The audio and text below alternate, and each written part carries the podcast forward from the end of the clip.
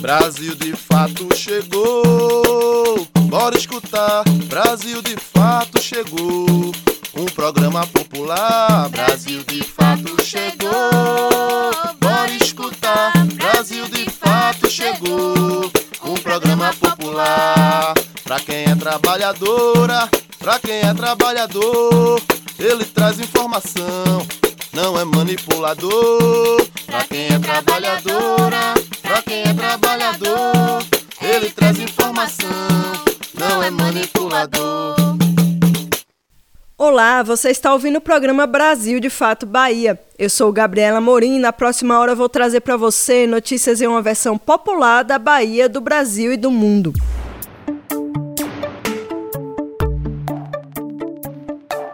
Esta semana vamos falar sobre a situação de violação de direitos vivenciada pelos povos indígenas na Bahia, as torcidas organizadas dos dois maiores times de futebol do estado, a última pesquisa Datafolha para o governo do estado e a diminuição de casos de gripe entre as crianças em todo o país. Tem ainda entrevista sobre a saúde mental do brasileiro nos últimos tempos, dica de leitura no Deu a Ideia e uma receita de machichada no Cozinha Baiana. Fica com a gente pela próxima hora. Os últimos ataques sofridos pelo povo indígena Pataxó expõem a situação de violação de direitos vivida pelos povos indígenas na Bahia. Segundo um levantamento do Conselho Indigenista Missionário, CIMI, em 2021 foram assassinadas 14 pessoas indígenas no estado, número inferior apenas ao do estado do Mato Grosso do Sul.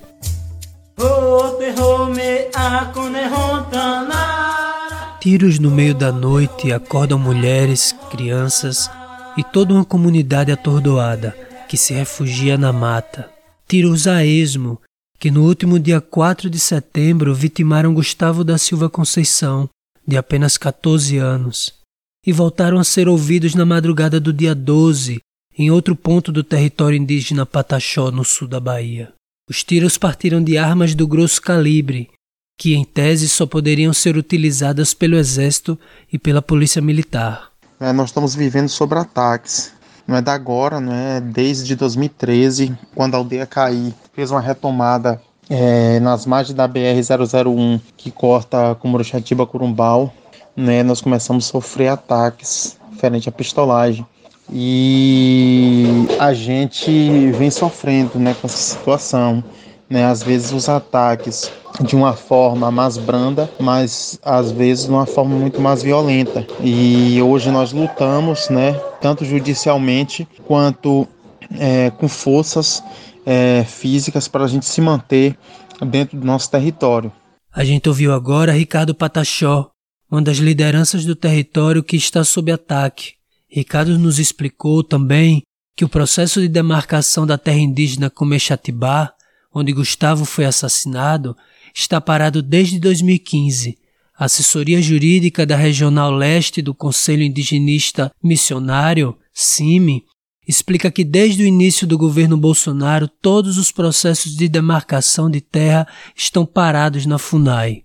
De acordo com o CIMI, o povo pataxó está entre os mais agredidos pelo avanço criminoso de invasores sobre suas terras. A afirmação consta no relatório Violência contra os Povos Indígenas no Brasil, dados de 2021. Lançado em agosto passado, o relatório expõe que essa situação de violência resultou em 14 assassinatos em 2021, aqui na Bahia, número menor apenas do que do estado do Mato Grosso do Sul coordenador-geral do Movimento Unido dos Povos Organizados Indígenas da Bahia, Mupoíba, o cacique Agnaldo Pataxó Ranranhan, explica que os conflitos na região sul do estado se dão muito pela pressão do avanço do agronegócio e das milícias armadas. Então, uma violência muito grande, porque naquela, na região extremo sul tem as grandes empresas né, de eucalipto. Além disso, tem grandes monocultura do café e outras, e isso tem avançado sobre as terras indígenas, além de ter tradicionalmente uma tradição de, pistolagem, de perseguição à liderança, como em Belmonte, né, com a cacica Cátia, certo? ao longo do tempo, agora como ao longo do tempo os Pataxó, ali Barra Velha, com fogo de 51, que, dizia, que tentou acabar com uma aldeia, quase dizimou o povo em 1951. E de lá para cá não foi diferente, né? Muitas lideranças presas, muito envolvimento de milícias, né? de fazendeiros, pistoleiro. Então o avanço sobre a terra dos, dos parentes daquela região do Extremo Sul é muito grande. Cacique Aguinaldo explica que no estado da Bahia há 30 povos indígenas que agregam cerca de 60 mil pessoas e que o avanço do agronegócio sobre as terras indígenas não acontece apenas na região sul do estado. A realidade nossa na Bahia ela é cruel, né?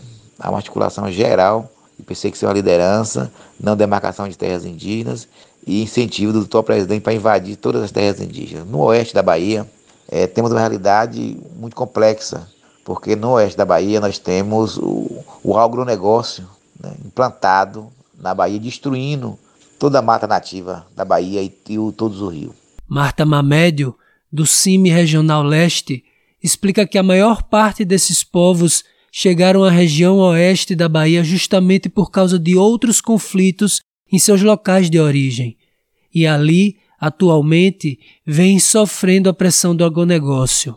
Os povos indígenas hoje no oeste da Bahia são os Chacriabá, os Pancarus, Capinauá, os Funiô, os Tapuia, os Potiguara, os Aticum, os Quiriri, os Pataxó Ranranhan e os Tuxá.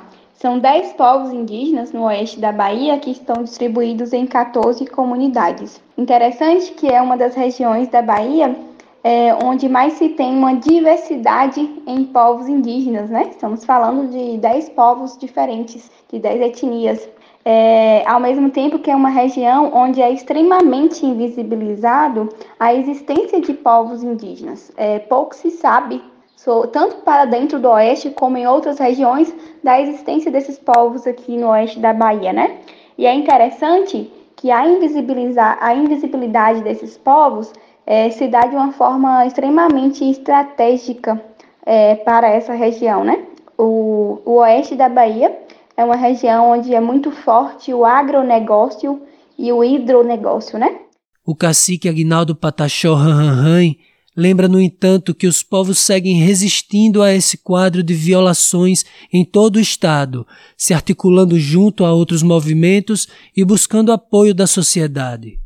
Nós vemos fazendo uma resistência, os parentes fazendo resistências, de fato, nas comunidades, e nós vemos buscando aliança com outros movimentos, movimentos de higienistas, né, o Ministério Público né, e a sociedade. Vemos buscando também, denunciamos na ONU, estamos denunciando na ONU, denunciando no Ministério Público Federal, já fomos denunciados, tentando na ONU, estamos denunciando no Conselho Nacional de Justiça, já fizemos uma denúncia, e estamos também denunciando todas as instâncias de garantia de direitos humanos, enquanto as parentadas que vivem na aldeia faz a resistência de garantia do território, mesmo sofrendo perca, é a gente que é do movimento, que sai, tem, tem articulado as organizações, os órgãos de garantia de direitos humanos para pressionar o governo federal a demarcar as terras indígenas, nossas terras, né?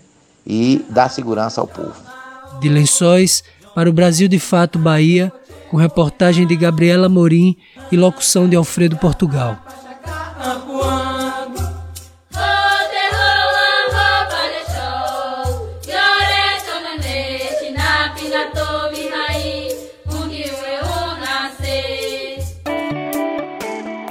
Entrevista Brasil de Fato.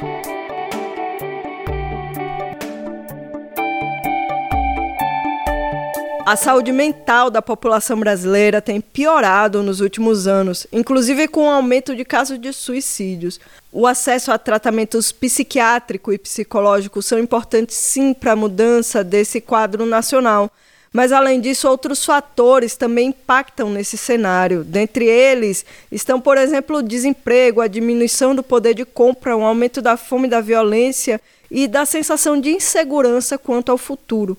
Na entrevista de hoje, nós conversamos sobre esse assunto com Avimar Ferreira Júnior, psicólogo e pós-doutor em psicologia pela UFBA. Ele desenvolve pesquisas sobre suicídio e autoferimento de crianças e adolescentes. Avimar, bom dia. Primeiramente, queria te agradecer por aceitar nosso convite. A gente tem visto muitos especialistas e a população em geral falar sobre como a saúde mental dos brasileiros piorou nos últimos anos. Quais são os principais fatores que levaram a população a esse maior adoecimento? A saúde mental é fortemente influenciada pelas condições de vida que a população possui, pela rede de apoio social e institucional que tem e pela percepção de futuro. Nesse sentido, nos últimos anos passamos por uma grave crise política e econômica, com a volta da inflação, desemprego, piora dos indicadores sociais de qualidade de vida, aumento da violência, sucateamento do SUS e do SUAS e de políticas públicas de saúde mental, o que produziu sensação de incertezas quanto ao futuro. Além disso, ainda tivemos a pandemia que forçou o isolamento social e perdas tanto de entes queridos quanto perdas econômicas significativas, levando ao aumento dos níveis de estresse, solidão e depressão. Nesse sentido, quanto maior são as crises sociais, econômicas, políticas, pior é a saúde mental da população. Um estudo divulgado pela Fiocruz esse ano apontou o aumento do caso de suicídios no Brasil. A gente pode atribuir esse aumento a esses mesmos fatores do aumento do adoecimento? Sim, o suicídio é marcado pela percepção de que o sofrimento presente não cessará, diminuirá no futuro. Deste modo, quanto maiores forem as incertezas quanto ao cenário político, econômico e social, maiores são os riscos de suicídio da população em geral. O mesmo estudo aponta que no Nordeste houve um aumento de cerca de 40% nos casos de suicídios entre as mulheres com mais de 60 anos. É possível falar que os fatores que levam ao adoecimento mental atingem mulheres e homens de forma diferente? As condições de vida de homens e mulheres é diferente, logo, essas diferenças impactam a saúde mental e, de forma específica, o suicídio, diferentemente. Historicamente, homens se suicidam mais, mas nos últimos anos percebe-se o crescimento do suicídio não apenas entre mulheres acima de 60 anos, mas também na faixa etária entre 15 e 19 anos. As mulheres são as mais atingidas pela violência de gênero, pela pobreza, pelo desemprego e pela solidão, por conta do abandono dos seus companheiros. Em geral, as mulheres negras, que são maioria no Nordeste, ainda sofrem com racismo. Esse conjunto de fatores favorece o adoecimento psíquico dessas mulheres agravado pelo sucateamento do SUS e do SUAS, que deveriam oferecer atendimentos psicossocial à população. Ainda nesse tema, quais são os principais sinais de alerta para amigos e familiares de alguém que pode vir a cometer suicídio? E como que podem proceder para ajudar essa pessoa? Entre os sinais de alerta de crise suicida, precisamos ficar atentos a mudanças de comportamento, principalmente quando seguidos de isolamento social, abuso de substâncias, de sentimentos de desesperança, desespero, desamparo impossibilidade, e falas mórbidas e autodepreciativas como ninguém me ama, sou inútil, quero morrer, ninguém sentirá minha falta, quero sumir, quero dormir e não acordar mais. Né? Precisamos também ficar atentos a conflitos familiares, incertezas quanto à orientação sexual e falta de apoio social, principalmente para a população LGBTIQA+, um outro sinal importante são os surtos e crises depressivas, que as pesquisas demonstram que aumenta, sim, o risco de, de, de comportamentos suicidas. Precisamos também ficar atentos ao histórico de suicídios na família e entre amigos. Existe a, a possibilidade de outras pessoas seguirem o exemplo do sujeito que tentou suicídio, né, naquilo que ficou chamado de efeito Vetter, que seria esse efeito de contágio que o suicídio poderia ter na comunidade, principalmente entre os jovens. E por fim, desemprego, problemas financeiros, problemas de saúde e aposentadoria também são elencados como fatores de risco para o suicídio. Avimar, você poderia falar para a gente como que funciona a assistência à saúde mental no SUS? Como funciona o sistema CAPES e qual a diferença dele para os antigos manicômios? A assistência à saúde mental no SUS funciona fundamentalmente a partir do sistema CAPES, que se estrutura, por sua vez, a partir da noção de território. Segundo o MEC, o território é constituído fundamentalmente pelas pessoas que nele habitam, com seus conflitos, seus interesses, seus amigos, seus vizinhos, suas famílias, suas instituições, seus cenários, ou seja, tudo aquilo que está presente naquele, naquela, naquela região, naquele, naquele território no qual ele habita. Igrejas, cultos, escola, trabalho, botecos, etc. É essa noção de território que busca organizar uma rede de atenção às pessoas que sofrem transtornos mentais e suas famílias, amigos interessados. Para constituir essa rede, todos os recursos afetivos, ou seja, as relações pessoais, familiares, amigos, colegas de escola, colegas de, de, de, de futebol, etc., assim como os recursos sanitários, como os serviços de saúde, né? os sociais, como a, a, moradia, o trabalho, a escola, o esporte, o lazer, etc. Os econômicos, né? ou seja, dinheiro, previdência, e também os culturais, religiosos e de lazer são convocados para potencializar essas equipes de saúde nos esforços de cuidado e reabilitação psicossocial. Isso é uma inovação imensa em relação ao antigo modelo dos manicômios, porque no, no sistema de territórios, no sistema CAPS, o, toda a comunidade é convocada a se, a se responsabilizar, apoiar e dar caminhos, né, de eh, integrar esses sujeitos à, à, sua realidade social. Enquanto que, que, que no, no, no, no sistema de manicômios existe um apartamento total do sujeito em relação à sua realidade. É focada única e exclusivamente na, na, na, na medicalização e não na construção de relações sociais que suportem as demandas e o sofrimento desse sujeito. Além disso, existe uma atitude ativa do, desses usuários né, na, sua, na sua recuperação, na sua, na sua terapêutica, até porque médicos, enfermeiros, técnicos, todos, fonoaudiólogos, psicoterapeutas, terapeutas ocupacionais, todos esses se colocam em, em, em pé de igualdade na sua relação terapêutica. Todos constroem a terapêutica juntos, tanto profissionais quanto usuários, né, quanto comunidade. Todos são coparticipantes, todos são corresponsáveis. Isso dá uma outra, uma outra conotação ao paciente como sujeito ativo da, da sua vida, como sujeito ativo da sua terapia, como sujeito ativo socialmente. Ele se torna efetivamente um cidadão. Deu a ideia.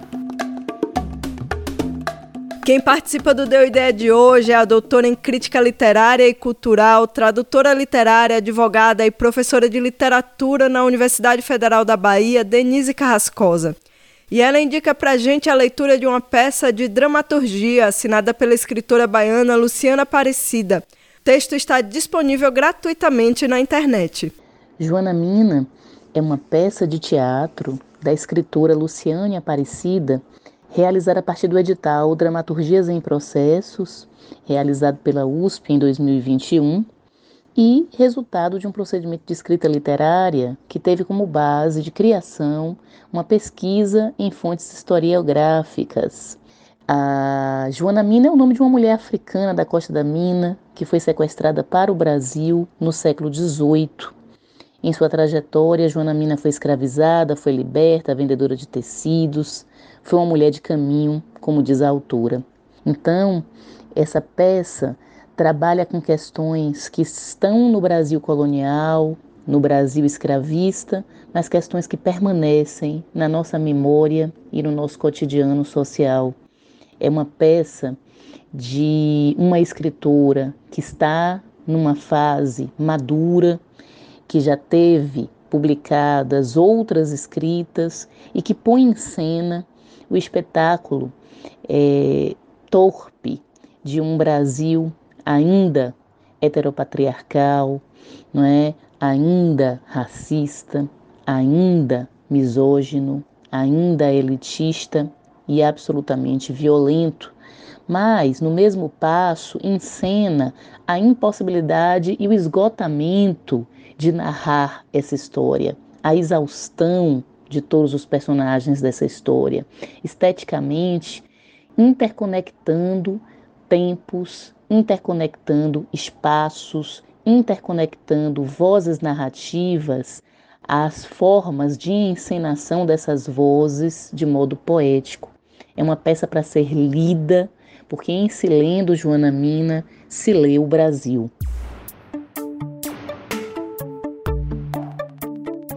As torcidas organizadas dos dois maiores times do futebol baiano estão sob os holofotes da justiça depois de uma briga que resultou em pelo menos três pessoas gravemente feridas, a Bamô e a Imbatíveis, organizadas do Bahia e do Vitória, respectivamente, estão respondendo a uma ação civil pública movida pelo Ministério Público do Estado. Nós conversamos com torcedoras dos dois times que defendem que as torcidas são elementos importantes no futebol e não promotoras de violência. A sofrência parece mesmo uma vocação de todas as torcidas de futebol. O time entra em campo e não tem um ser humano que se acomode na cadeira sem ao menos levantar-se muitas vezes para vibrar, comentar, torcer e impulsionar o seu timão para o tão sonhado gol a coreografia dos corpos, os aplausos, as brincadeiras, as gozações, quase tudo faz parte do espetáculo esportivo. O que está fora das regras, no entanto, e move o cartão vermelho é a violência. Com ela não tem jogo que vença. Afinal, agressão e descontrole não somam placar. É assim no jogo e é assim também na vida. Torcedores do Bahia e do Vitória protagonizaram uma cena dantesca no último dia 4 em São Caetano, em Salvador. O bairro foi invadido por brigas e agressões entre torcidas organizadas. O conflito envolveu o espancamento das imbatíveis, organizada do Vitória, contra torcedores da Bamor, organizada do Bahia, e deixou ao menos três pessoas gravemente feridas. Em decorrência do embate, o Ministério Público ajuizou na segunda-feira, dia 12, uma ação civil pública contra as duas torcidas envolvidas no conflito e requer o afastamento e fechamento das respectivas sedes por dois anos. O assunto tem mexido com a opinião pública. Laís Rodrigues, que é engenheira de confiabilidade e manutenção e torcedora fervorosa do Vitória, discorda desse tipo de decisão. Uma solução fácil para um problema que não é fácil, é um problema extremamente complexo, porque ele avança, né, a violência nos estados ela avança junto com a violência é, no próprio estado, né? não está descolado da sociedade. Com uma, um acompanhamento mais incisivo, é, a gente ataca de fato o problema e não coloca uma solução genérica, como por exemplo a suspensão de duas torcidas, que não faz o menor sentido. Laís acredita que o futebol nasceu para ser democrático e destaca a tecnologia como uma aliada dessa vigilância. O atentado em São Caetano, o atentado ao ônibus do Bahia, está tudo filmado, dá para ver o rosto das pessoas que estão ali envolvidas naquele momento. Então, é, acho que a gente, enquanto sociedade, principalmente os órgãos públicos que têm esse poder, precisa identificar essas pessoas e é, dar a devida tratativa. Não pode ficar por isso mesmo, porque sempre que fica por isso mesmo, é uma resposta dizendo que é, essas pessoas podem fazer o que quiserem, que não vai ter problema, que não vai dar em nada. A torcedora do Bahia, Maria Ribeiro, destaca que essa não é a primeira vez que essas medidas são solicitadas pelo Ministério Público. Maria lembra, inclusive, que a própria Bamor já tinha voltado de uma punição que recebeu após o atentado ao ônibus do clube. A punição foi cumprida e logo depois a gente tem mais um caso de violência, né? Eu acho que, na verdade, essa punição ela não se faz tão efetiva quanto ela promete, né? Para Maria, só com uma força-tarefa da segurança pública para identificar os agressores, que, segundo ela, não são torcedores comuns. São pessoas que já chegam mal intencionadas. Então, enquanto se punir apenas né, com a, a proibição da, da, da camisa da organizada, enquanto se proibir o material, esse tipo de cena vai continuar acontecendo, porque a gente né, não age na raiz do problema, que é a violência. Tricolor desde pequena, Maria defende que já nasceu Bahia, uma tradição familiar passada de geração para geração. Com olhos só pro azul, vermelho e branco, ela não desiste, mesmo quando a maré não está para peixe. Hoje, né, após um caminho aí que já, já trilhamos aí na Série B, eu acho que o time é, vai subir, acredito muito nisso, mas como a gente bem diz, né, o Bahia vai, sub, vai subir porque a sua torcida vai subir o time. Hoje eu não consigo enxergar o Bahia como um, um time que subiria em qualquer circunstância se não tivesse o apoio dessa torcida como tem atualmente dentro de casa, né? Filha de mãe apaixonada por futebol, Laís aprendeu desde cedo a gostar do esporte também. A paixão, no entanto, se divide respeitosamente quando se trata do time do coração. Minha mãe é, frequentava a Fonte Nova desde a Fonte Velha, é sócia torcedora do Bahia, e eu sou Vitória doente, né? Como é que eu virei Vitória? Bom, é, meu padrinho e meu primo são Vitória doente, e desde pequena eu escolhi a camisa do Vitória, né? Eu escolhi é, o Vitória para torcer desde muito novinha. E assim que eu tive idade para andar, meu padrinho e meu primo começaram a me levar ao Barradão para assistir os jogos no estádio. Então, paixão assim, paixão fervorosa, né? O, o time não ajuda muito, a situação não ajuda quase nunca né? Mas eu não deixo de torcer pro Vitória por nada. É muito por conta do, do meu padrinho e do meu primo que torcem pro Vitória e que me puxaram aí pro lado rubro-negro da força. Laís também reconhece que o seu Vitória vai mal. No momento, na Série C. Mas, como o coração de torcedora não abandona, ela escolhe sempre uma forma otimista de olhar para a situação. A torcida comprou essa briga é, contra até o rebaixamento, possível rebaixamento para a Série D. Ah, e a gente conseguiu se classificar agora para a segunda fase da Série C e brigando pelo acesso. Olhando dessa forma, né, nesse, nesse viés, eu acho que o Vitória tá, tá melhor. É, o time não joga um bom futebol. O time. É, o futebol assim, é, é, terrível de assistir. Então, só o que sustenta a gente lá naquele barradão lotado, difícil de chegar, é realmente o, o, o amor pelo clube. Vânia Dias, para o Brasil de Fato, Bahia.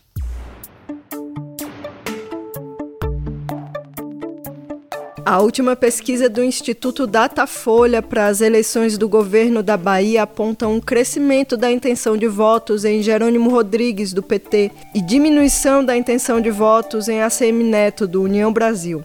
O candidato do PT ao governo da Bahia, Jerônimo Rodrigues, diminuiu a vantagem do ex-prefeito de Salvador, ACM Neto, do União Brasil, que ainda lidera com folga a disputa eleitoral, de acordo com a pesquisa Datafolha divulgada nesta quarta-feira. A Semineto segue na liderança com 49%, mas caiu 5 pontos em relação à pesquisa anterior do Instituto, divulgada em 24 de agosto. Já Jerônimo atingiu 28% das intenções de voto, um crescimento de 12 pontos percentuais entre os dois levantamentos. Ele recebe o apoio do ex-presidente Lula e do governador Rui Costa, ambos do PT. Mesmo assim, a pesquisa aponta a possibilidade de vitória do ex-prefeito em primeiro turno. Em terceiro lugar aparece João Roma, do PL, que recebe o apoio declarado do presidente Jair Bolsonaro, citado por 7% dos eleitores entrevistados. Kleber Rosa, do PSOL, Giovanni D'Amico, do PCB e Marcelo Millet, do PCO, marcaram 1% cada um. Brancos e nulos somam 6% e indecisos 10%. O levantamento foi contratado pelo Grupo Metrópole e foi realizado de segunda, dia 12 a quarta, 14 de setembro. Foram feitas 1.212 entrevistas em 76 municípios, a margem de erro é de 3 pontos percentuais, para mais ou para menos, dentro do nível de confiança de 95%. A pesquisa está registrada no Tribunal Superior Eleitoral com os códigos BA 05325-2022 e BR 07455-2022. A pesquisa também aferiu as intenções de voto para o Senado. Candidato à reeleição, Otto Alencar, do PSD, aparece na liderança com 39% das intenções de voto ele tem vantagem confortável sobre o deputado federal Cacaleão, do PP, citado por 16% dos entrevistados. Raíssa Soares, do PL, que marcou 8%, está tecnicamente empatada com Cícero Araújo, do PCO, com 6%. Tamara Azevedo, do PSOL, tem 4% e Marcelo Barreto, Luz para Todos, do PMN, tem 3%. De Feira de Santana, da Bahia, com reportagem da redação do Brasil de Fato, Lorena Carneiro. Cultura em Foco. Emanuel Alves de Araújo foi um ícone para a cultura afro-brasileira. O santamarense foi a primeira pessoa negra a se tornar curador no Brasil, exercendo a função no Museu Afro-Brasil. Emanuel faleceu aos 81 anos no último dia 7 de setembro. E no Cultura em Foco de hoje, a repórter Vânia Dias conta um pouco da história desse grande homem que vai fazer falta no cenário cultural brasileiro. Nos 200 anos de independência do Brasil, um coração brasileiro de 81 anos encerrou as suas batidas. Um cidadão brasileiro que sempre perseguiu a liberdade criativa e que exerceu em todos os seus ofícios a generosidade de um coração grandioso. Esse mesmo coração, cansado de guerra, não resistiu a um ataque cardíaco fulminante. Partiu em casa sem grandes despedidas ou anúncios. Ele se foi, mas não sem antes escrever no Brasil e no mundo a sua história. Desconhecido para uns, um ícone da cultura afro-brasileira para uma multidão. Pessoas que conheciam os passos e os feitos de Emanuel Alves de Araújo, de ascendência nagor, iorubá brasileiro e ameríndia. Filho e neto de Ourives, ele foi fundador, diretor e primeiro curador do Museu Afro-Brasileiro desde a sua criação em 2004. A nota divulgada pelo Museu Afro-Brasil salienta que Emanuel Araújo sempre foi um patriota que elevou e divulgou o Brasil e a cultura do nosso país. Foi nessa casa que ele ajudou a erguer e onde o corpo foi velado que hoje, após a sua morte, presta merecida homenagem, eternizando oficialmente o nome de Araújo em seu pavilhão. O primeiro curador negro do Brasil, Emanuel quebrou fronteiras e abriu caminhos para muitos outros artistas negros que vieram depois. Além disso, foi um grande articulador cultural e eternizou seu nome na história das artes afro-brasileiras. Foi diretor do Museu de Arte da Bahia, ensinou artes gráficas e escultura no Arts College, nos Estados Unidos. Dirigiu a Pinacoteca de São Paulo. Tudo isso sem abrir mão de produzir a sua própria arte. Ele acumula em sua trajetória mostras nacionais e internacionais, somando cerca de 50 exposições individuais e mais de 150 coletivas desenhista, ilustrador, figurinista, gravador, cenógrafo, pintor e curador. Emanuel Alves de Araújo é gente nossa, é de Santo Amaro da Purificação, é da Bahia. Vânia Dias, para o Brasil de Fato, Bahia.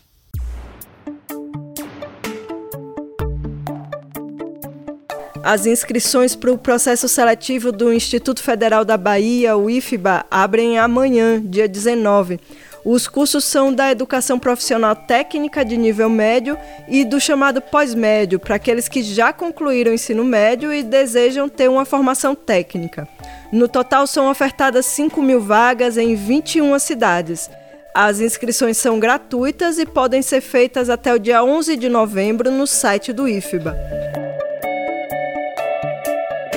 O Move Afro e a Federação Nacional dos Cultos Afro-Umbandistas realizam no dia 23 o segundo encontro dos sacerdotes e sacerdotisas das religiões afro-brasileiras em Feira de Santana. Com o tema Ancestralidade e Resistência, Regularizar Capitais e Sobreviver, o encontro irá debater sobre a regularização das casas e terreiros que ainda não são reconhecidos juridicamente orientando os participantes nesse aspecto e também na elaboração de projetos para captação de recursos via editais públicos e privados. Para mais informações, entre em contato através do WhatsApp 75982837418.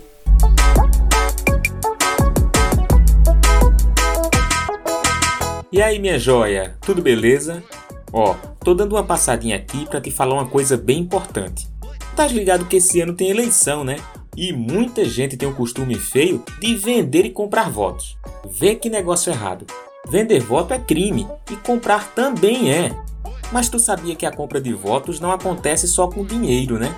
A nossa lei diz que é proibido doar, oferecer, prometer ou entregar ao eleitor algum bem ou vantagem de qualquer natureza, inclusive emprego, só para conseguir o voto do cara.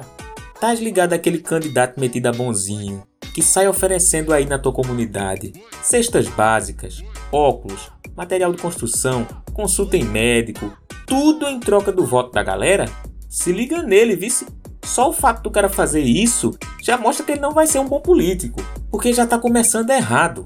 E tu sabia que existe pena para candidato e para eleitor por compra e venda de voto? Pois é, a pena para quem vende ou para quem compra o voto é de 4 anos de reclusão. O negócio é sério, minha joia. E é mais sério ainda porque é com o voto que você escolhe quem vai tomar as decisões que mexem diretamente com a vida da gente.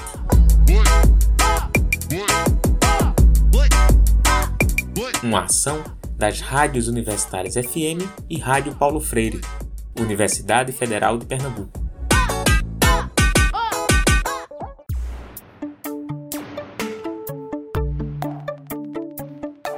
O Cerrado é um bioma que se estende por 11 estados brasileiros, inclusive a Bahia, e atualmente é um dos mais ameaçados do Brasil. A campanha nacional pelo Cerrado lançou um livro que reúne a memória ancestral e a importância dos saberes tradicionais na preservação desse bioma.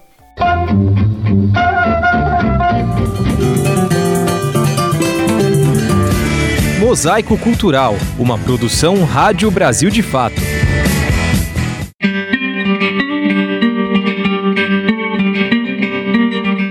A savana mais biodiversa do mundo, ultrapassando 2.600 espécies de mamíferos, cerca de 12 mil espécies de plantas nativas e um enorme potencial aquífero que abastece boa parte do Brasil e de outros países. Este é o Cerrado Brasileiro. Além de abrigar uma vegetação composta por árvores tortuosas, arbustos e gramíneas, a região também é casa de diversos povos que têm suas vidas entrelaçadas com o bioma e preservam toda essa riqueza ambiental. Avelin Buniacá é indígena do povo Cambiuá, registrada em Araguari, no Triângulo Mineiro. Avelin sempre teve uma relação estreita com o Cerrado bioma que ela considera sua casa e território sagrado. O Cerrado também é o lar de várias comunidades tradicionais, povos indígenas, povos quilombolas, gerazeiros, raizeiros, quebradeiras de coco babaçu. O Cerrado encerra uma diversidade e uma riqueza que não é encontrada em outros biomas. E ele faz uma conexão porque não existe bioma isolado, cada um comunica com o outro. Toda essa riqueza da fauna e flora e das populações que coexistem com o bioma está retratada no livro Saberes dos Povos do Cerrado e Biodiversidade, lançado pela Campanha Nacional em Defesa do Cerrado. A obra reúne a memória ancestral das paisagens do Cerrado e de que forma ela é fruto da convivência e cuidado dos povos desta natureza. Valéria Santos, da campanha, apresenta a publicação. Esse livro, ele é uma, uma denúncia, mas também um anúncio de que os povos cerrados são os guardiões e as guardiões de saberes e dessa diversidade. De que para fazer a defesa né, e a conservação do cerrado, é necessário e urgente o reconhecimento dos direitos territoriais, né, o reconhecimento dessa diversidade de povos presente no Cerrado. O Cerrado abriga em torno de 216 terras indígenas e mais de 80 povos diferentes, populações que, junto com o bioma, vêm sendo ameaçados pelo avanço da agropecuária de acordo com estudos do MAP Biomas, as atividades desse setor são responsáveis por 98,8% do desmatamento no Cerrado, só no ano passado, o que representa 30% da área destruída de todo o Brasil. Isolete Vichinieski, da Comissão Pastoral da Terra de Goiás, aponta desafios para o território. Nos últimos anos, principalmente com a questão do avanço do capital para o campo, a financiarização da terra, das águas, da floresta, o quanto que isso vem trazendo de, de problemática para os seus povos, para a identidade do cerrado em si. A questão de mineração, a questão da poluição das águas dos agrotóxicos, as monoculturas, as grandes extensões de monocultura e a pressão que isso é, traz para as comunidades, seja com o desmatamento, seja com a grilagem de terras, né? Apesar do processo acelerado de devastação do bioma, os povos do Cerrado têm resistido e mantido vivos seus saberes, tradições e culturas, ao mesmo tempo que preservam o bioma. A indígena Avelin Buniacá fala sobre o papel guardião dos povos. Precisamos dos povos e comunidades tradicionais, habitando o Cerrado, para a manutenção do mesmo. Nas mãos daqueles que só visam lucro, o Cerrado vai acabar da Rádio Brasil de Fato com reportagem de Nayata Wane de Brasília. Locução: Daniel Lamir.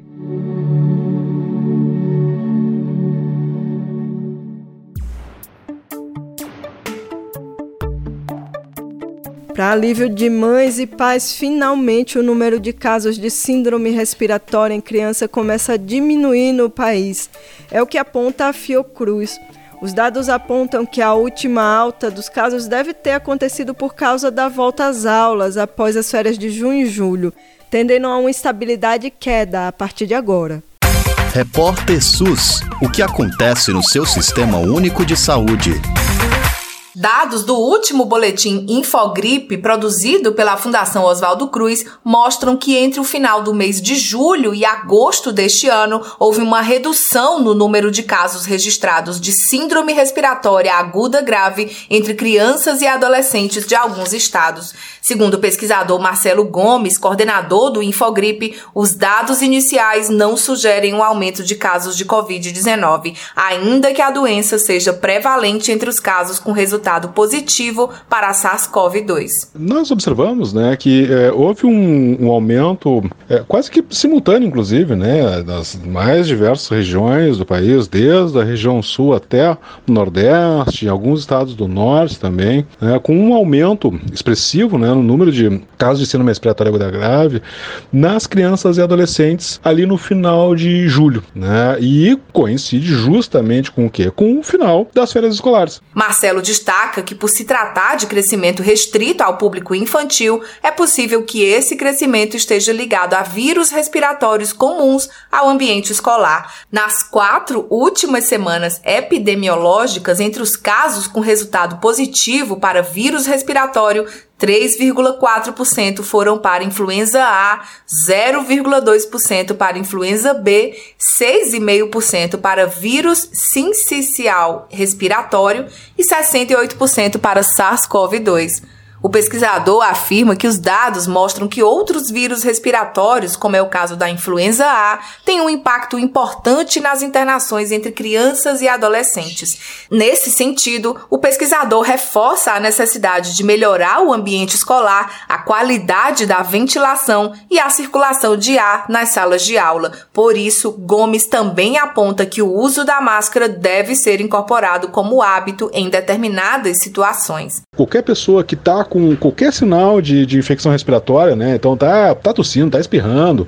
É, se for sair, usa máscara, né? Especialmente nesses períodos de maior é, circulação, de maior ocorrência, né? De infecções respiratórias, porque isso ajuda muito a diminuir a transmissão, né? E até porque se já ajuda para a Covid, para os outros vírus respiratórios que são menos transmissíveis que a Covid, a, as máscaras ajudam ainda mais. No caso de crianças e adolescentes, a recomendação, além do uso de máscara, é ficar em casa ao primeiro sinal dos sintomas, porque, segundo o especialista, uma criança com febre muito provavelmente pode estar com alguma infecção ou vírus, e isso acaba transmitindo para os demais do ambiente escolar. De São Paulo, da Rádio Brasil de Fato, com reportagem de Juliana Passos e locução de Cristiane Sampaio. Cozinha Baiana.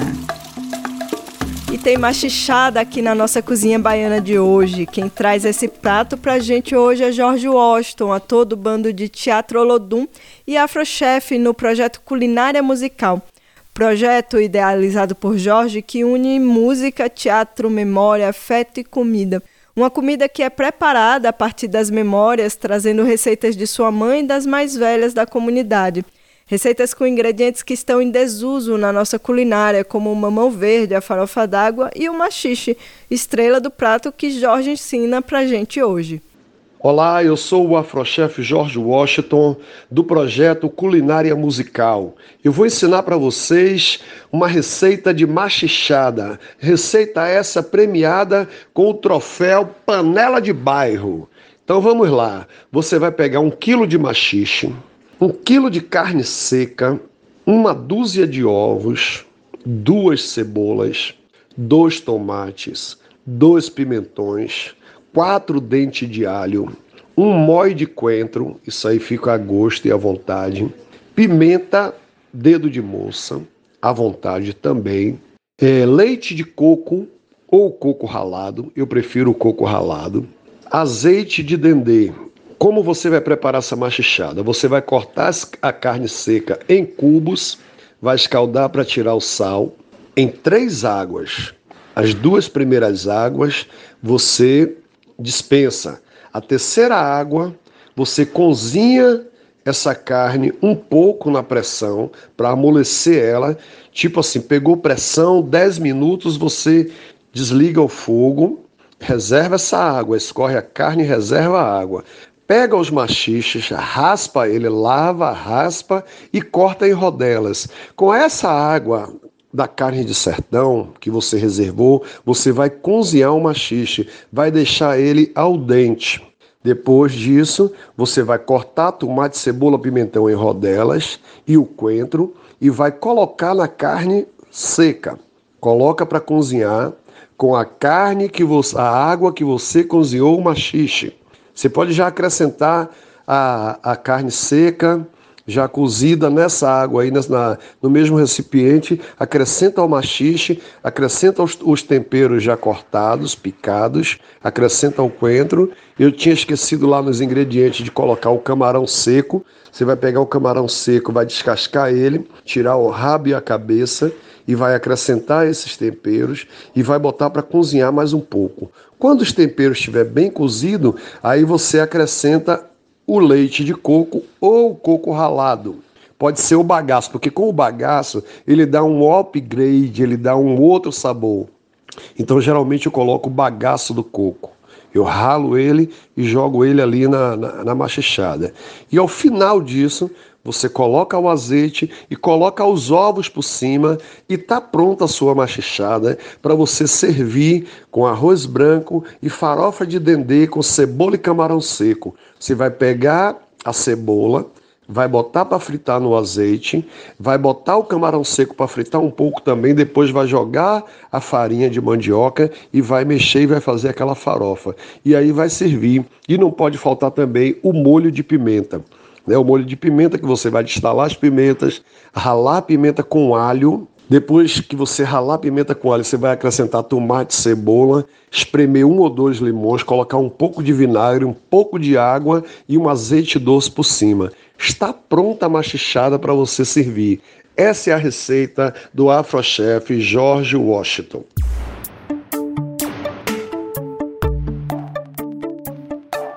No nosso giro pelas notícias do Nordeste de hoje, vamos trazer um balanço sobre os atos do Grito dos Excluídos na nossa região.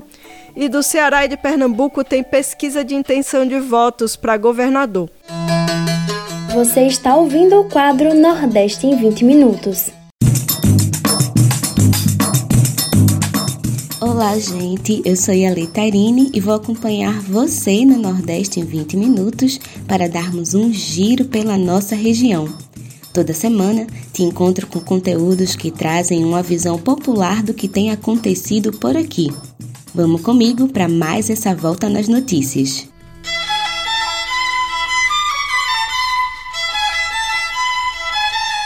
No último dia 7 de setembro, data que marcou os 200 anos da independência do Brasil, milhares de pessoas por todo o Nordeste foram às ruas no 28º Grito dos Excluídos e das Excluídas, para denunciar nossa independência inconclusa e em defesa dos direitos e da democracia. O 7 de setembro deste ano, que marca o bicentenário da independência do país, também foi palco para os atos do Grito dos Excluídos e Excluídas em todo o Brasil – com o lema 200 anos de independência para quem, milhares de pessoas foram às ruas em diversos estados do Nordeste carregando bandeiras e faixas em defesa da democracia, dos direitos sociais e contra o governo do presidente Jair Bolsonaro. Em Fortaleza, no Ceará, cerca de 5 mil pessoas marcharam da Praça da Lagoa, na Parangaba, até a paróquia Bom Jesus dos Aflitos, no mesmo bairro. O movimento foi construído por sindicatos, associações, grupos religiosos e da sociedade civil e também contou com a participação de parlamentares e de representantes das candidaturas de esquerda. Em Recife, capital de Pernambuco, o ato teve início com um momento bastante especial. A mística de abertura do grito homenageou o padre Reginaldo Veloso, relembrando sua atuação no bairro de Casa Amarela, na construção do grito e nas comunidades eclesiais de base. Além de religioso, Reginaldo militou contra a ditadura junto com Dom Helder Câmara e recebeu recentemente o título de cidadão pernambucano em memória. O ato, que aconteceu na Praça da Independência, mais conhecida como Praça do Diário, também foi marcado pela presença de candidaturas de esquerda, e o coro chamando o nome de Lula foi presente durante toda a mobilização. O grito dos excluídos também foi ouvido na Paraíba. Em Campina Grande, a manifestação ocorreu na Praça Clementino Procópio e reuniu estudantes, trabalhadores, políticos, representantes de pastorais sociais, sindicatos e militantes de movimentos populares. Durante o ato, os agricultores familiares do Movimento dos Trabalhadores Rurais Sem Terra, o MST, compartilharam alimentos agroecológicos com a população presente, em especial as famílias de moradores da ocupação Luiz Gomes, do bairro Jardim Paulistano. Além de melancias totalmente livres de agrotóxicos, os manifestantes distribuíram iogurte produzido pela Coopac, cooperativa do assentamento Che Guevara, do MST, que fica no município de Cacerengue. Já na Bahia, as manifestações começaram a ser realizadas desde o começo de setembro, mobilizando cidades como Paulo Afonso, Riachão do Jacuípe e Jacobina, onde dezenas de pessoas foram às ruas no dia 6, na marcha pela soberania alimentar e abastecimento popular. Em Salvador, na capital do estado, os manifestantes enfrentaram a chuva, mas ainda assim milhares de pessoas saíram da Praça do Campo Grande no dia 7 em marcha pelo centro da cidade.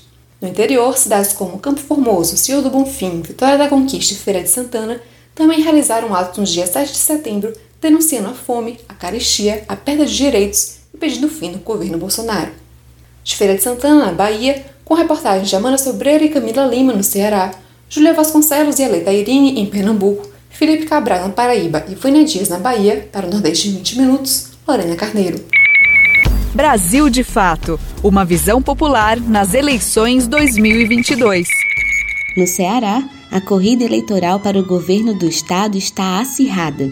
Segundo o último lançamento do Real Time Big Data, o candidato é o Mano Freitas, do PT, ultrapassou Roberto Cláudio, do PDT, e avança para o segundo lugar. Vamos conferir mais detalhes. O Instituto Real Time Big Data divulgou nesta terça-feira nova pesquisa para as eleições de 2022 no Ceará. O levantamento, encomendado pela Record TV, mostra o candidato Eumano Freitas, do PT, consolidado na segunda colocação para o governo do estado, saindo de 24% para 26% da preferência dos eleitores. Capitão Wagner, do União Brasil, segue na liderança após perder dois pontos e marcar 36% das intenções de voto. Já o candidato Roberto Cláudio do PDT, ex-prefeito de Fortaleza, caiu de 25% para os 22% atuais. Os demais candidatos não atingiram 1%. Brancos e nulos somaram 4%, enquanto não sabem ou não responderam 12%. A estratégia para os candidatos avançarem para o segundo turno deve mudar nesta reta final com discursos mais acirrados o tom dos próximos debates e das campanhas eleitorais nas redes sociais, rádio e televisão também devem subir. Isso porque as simulações da pesquisa para o segundo turno mostram que tanto Eumano como Roberto Cláudio têm chances de avançar e disputar a vaga para governador do Ceará.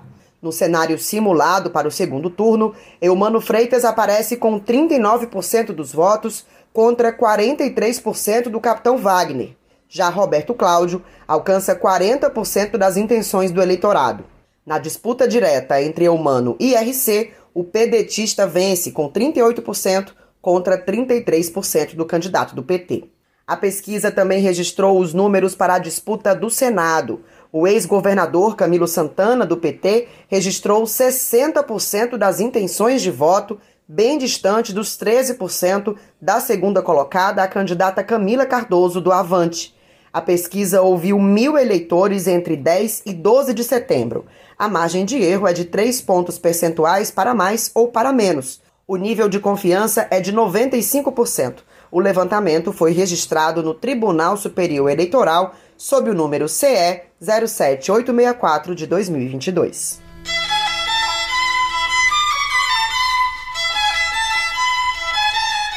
Na última segunda-feira, dia 12, a pesquisa do Instituto de Pesquisas Sociais, Políticas e Econômicas, IPESP, juntamente com a Folha de Pernambuco, reafirmou a liderança de Marília Reis do Solidariedade nas intenções de voto para o governo de Pernambuco. Confira mais detalhes de como estão as demais posições. Divulgada nesta segunda-feira, dia 12, a pesquisa do Instituto de Pesquisas Sociais, Políticas e Econômicas com a Folha de Pernambuco para o governo reitera a liderança de Marília Reis, do Partido Solidariedade, com 35% das intenções de voto. No segundo lugar, aparece o bolsonarista Anderson Ferreira, do Partido Liberal, com 13%.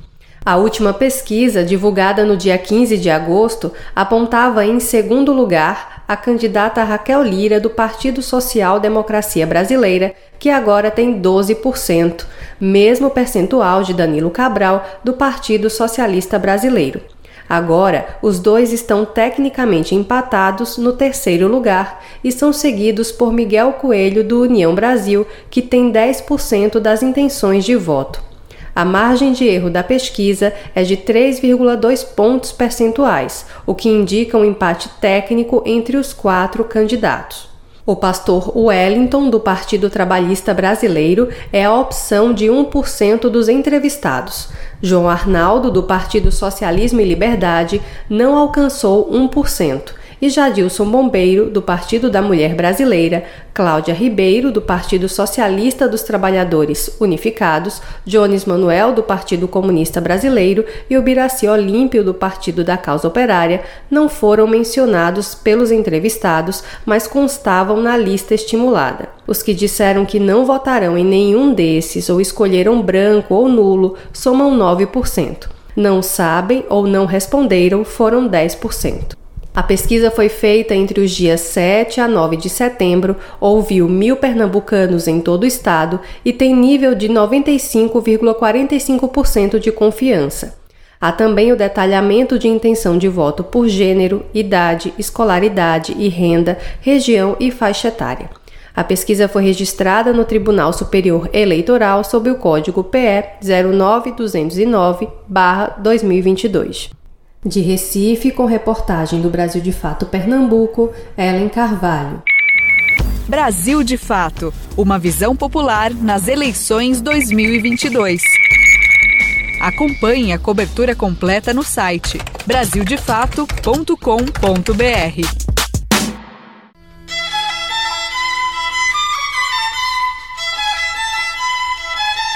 E no Vozes Populares de hoje, vamos conhecer a campanha Eu Voto em Negra, que visa estimular a participação de mulheres negras na política e dar suporte às suas candidaturas. Júlia Vasconcelos conversou com Piedade Marques, integrante da campanha Eu Voto em Negra e da Rede de Mulheres Negras de Pernambuco. Vamos conferir.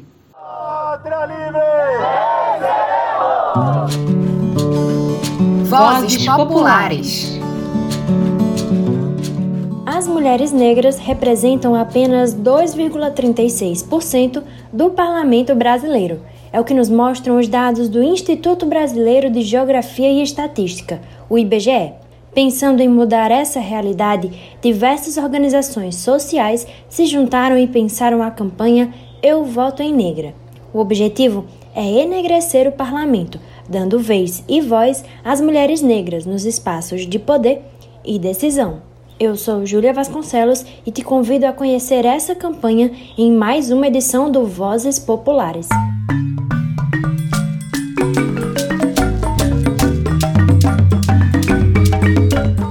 Criada em 2018, a campanha Eu Voto em Negra faz parte do projeto Mulheres Negras e Democracia, que atua em toda a região nordeste do Brasil e já teve também atuação nas eleições de 2020 é uma iniciativa da Rede Mulheres e Democracia, articulada pelas organizações Casa da Mulher do Nordeste, Centro das Mulheres do Cabo e Movimento da Mulher Trabalhadora Rural do Nordeste, em parceria com a Rede de Mulheres Negras de Pernambuco e a Rede de Mulheres Negras do Nordeste.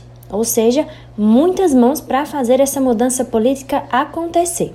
Quem conta mais para a gente sobre os objetivos da campanha é Piedade Marques, mestra em estudos africanos e coordenadora de relações institucionais da Rede de Mulheres Negras de Pernambuco. A campanha ela tem dois grandes eixos. A campanha em si, ela vai de um lado para as candidatas, as mulheres negras, que são mulheres de referência, militantes históricas, militantes já é, consolidadas em várias áreas, e aí a ideia é colaborar no seu processo de formação. E, de um outro lado, ampliar as vozes dessas mulheres, apresentar os argumentos, né, fazer uma disputa narrativa sobre por que tem tão pouca mulher nestes lugares, né? Seja no executivo, seja no legislativo, né? E aí, necessariamente, várias discussões vêm de pano de fundo de sustentação, que é o racismo, o machismo, a lesbiotransfobia, que faz com que esses corpos é, sejam descartados e impedidos de estar nesse lugar. Então, a disputa de narrativa é o outro grande cenário para o processo de eleição, né? levar a população a pensar sobre e também apresentar as mulheres candidatas. Né? A gente agora está exatamente na fase de apresentar as candidatas negras neste pleito. Para fazer tudo isso, a campanha tem sido dividida em diversas fases, como explica Piedade. Na fase de formação das candidatas, houveram momentos chamados de advocacy e media advocacy. No primeiro, a ideia era colaborar no processo formativo sobre o sistema eleitoral e sobre a perspectiva racial. Já no segundo, a ideia era preparar as candidatas para a fala pública. Agora, a poucos dias do primeiro turno das eleições, o foco tem sido de apresentar as candidatas e conseguir visibilidade para elas. É uma iniciativa é de esquerda, é uma iniciativa para mulheres negras e ela é, tenta se consolidar enquanto iniciativa, inclusive, de movimento. Né? Então, são mulheres lideranças, isso é uma coisa que a gente não abre mão do movimento, porque é isso que a gente quer disputar. Assim como lá tem no Congresso a bancada da bala, da Bíblia, né, da terra, a gente pensa que há uma necessidade que tenhamos um parlamento negro, um parlamento com mulheres negras, já que para nós esse é o nosso grande foco. As candidatas também assinaram uma carta compromisso que sinaliza para elas e para a sociedade as várias responsabilidades que possuem ao assumir um cargo no parlamento. É ainda um compromisso que olha lá na frente e pensa em formas para mais mulheres negras participarem da política. A campanha também tem tido forte presença digital, através do compartilhamento de materiais e do envolvimento de várias pessoas que se tornam articuladoras da iniciativa. Foi pensado em identidade visual, em posts de lançamento e materiais físicos como bolsas, camisas e outras peças para apoiadores reproduzirem a campanha fisicamente. Nas redes sociais, a hashtag Eu Voto em Negra tem sido uma forma importante para a campanha ganhar relevância digital.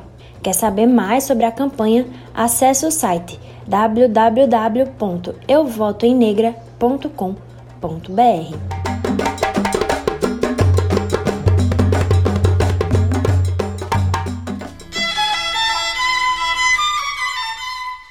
Por hoje é só. O Nordeste em 20 minutos fica por aqui, mas nós temos um encontro marcado na próxima semana. Este quadro é uma realização do Brasil de Fato Pernambuco e conta com apresentação e roteiro de Iale Tairini, coordenação editorial de Lorena Carneiro, edição de som de Fátima Pereira.